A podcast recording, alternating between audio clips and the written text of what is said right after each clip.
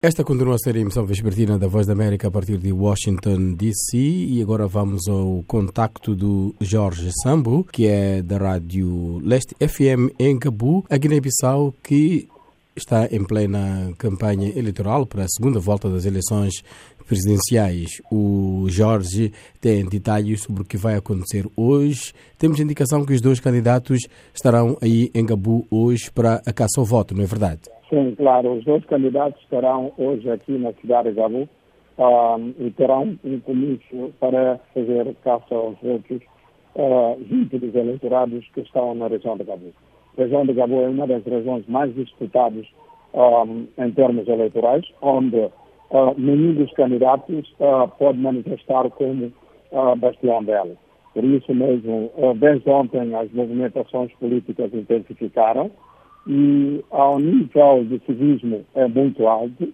Uh, encontramos as pessoas, quer os ativistas do, do, do DSP, Vinícius como os Umar Sissoko Embalo, uh, a perfilar na mesma via, sem incidente, até esta hora. Quanto aos comícios, o Domingos Simões Pereira agendou também um comício para esta tarde, igual ao Umar Sissoko Embalo o Domingos Simões Pereira, nas primeiras informações que tivemos, ela fará um comício popular no estádio Leandro Vasco, é um campo de futebol aqui uh, da cidade de Jabu. Enquanto que o Mário Sissoko falou que é o candidato suportado pelo Mário Zequizo, fará também o seu comício lá na pista, no antigo aeroporto uh, da cidade de Jabu.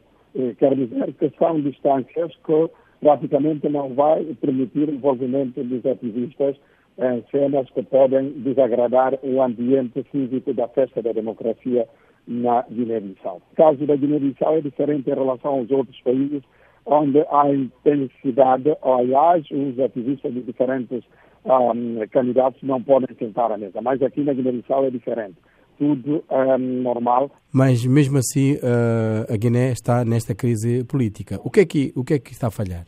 Que é que está a falhar tem a ver com um, a observação ou a atuação dos nossos políticos em cumprir promessas com a população, com o povo, eu digo assim. Em relação às mensagens que os dois candidatos apresentam, uh, qual é que tem sido a reação, uh, não apenas em Gabu, mas em todo o país, às promessas, exatamente as promessas que os dois fazem?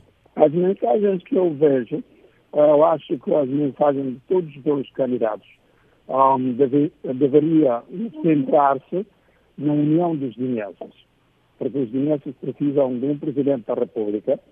Uh, o Presidente da República é unificador, é árbitro, e ele tem que uh, ter a condição de, de, de garantir a unidade a unidade dos guineenses, que é almejado por todos os guineenses, porque nós sabemos que nesses últimos anos, quase, os guineenses estão divididos em termos de ponto de vista político e atuação de alguns políticos. A terminar, Jorge Sambo, esta campanha uh, para as eleições presidenciais, a segunda volta, acontece numa altura uh, também da festa do final do ano e do Natal, embora Guiné-Bissau também tenha uma larga população muçulmana. Esses aspectos não poderão interferir na própria votação e as pessoas não poderão, se calhar, dedicar mais tempo a, a, a celebrar o final do ano do que a votação em si, uma vez que é 29 de dezembro. É assim, os eu digo os guineenses têm quatro festas a celebrar neste final de dezembro.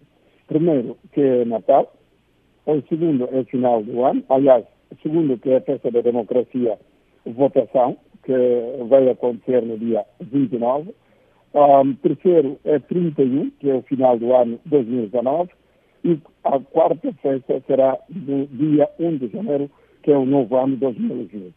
Então, as movimentações um, a nível da cidade versus as pessoas a movimentar, embora com muitas lamentações por, por parte de alguns funcionários, tendo em conta atraso de, de, de, de, pagamento dos ordenados do mês de dezembro, um, que também mostrou fraca capacidade de compra dos funcionários guineenses. Mas eu acho, com muita um, esperança, todos os guineenses terão a possibilidade de passar esta festa de, de Natal como tal qual o fim do ano e festa da democracia numa paz e de forma pacífica. Obrigado. Esta foi a conversa com Jorge Sambo, jornalista da Rádio Leste FM, parceira da Voz da América, em Gabu, na Guiné-Bissau. Para si, Jorge, votos de festas felizes. Nós vamos continuar aqui com a emissão vespertina a partir de Washington, D.C. Obrigado.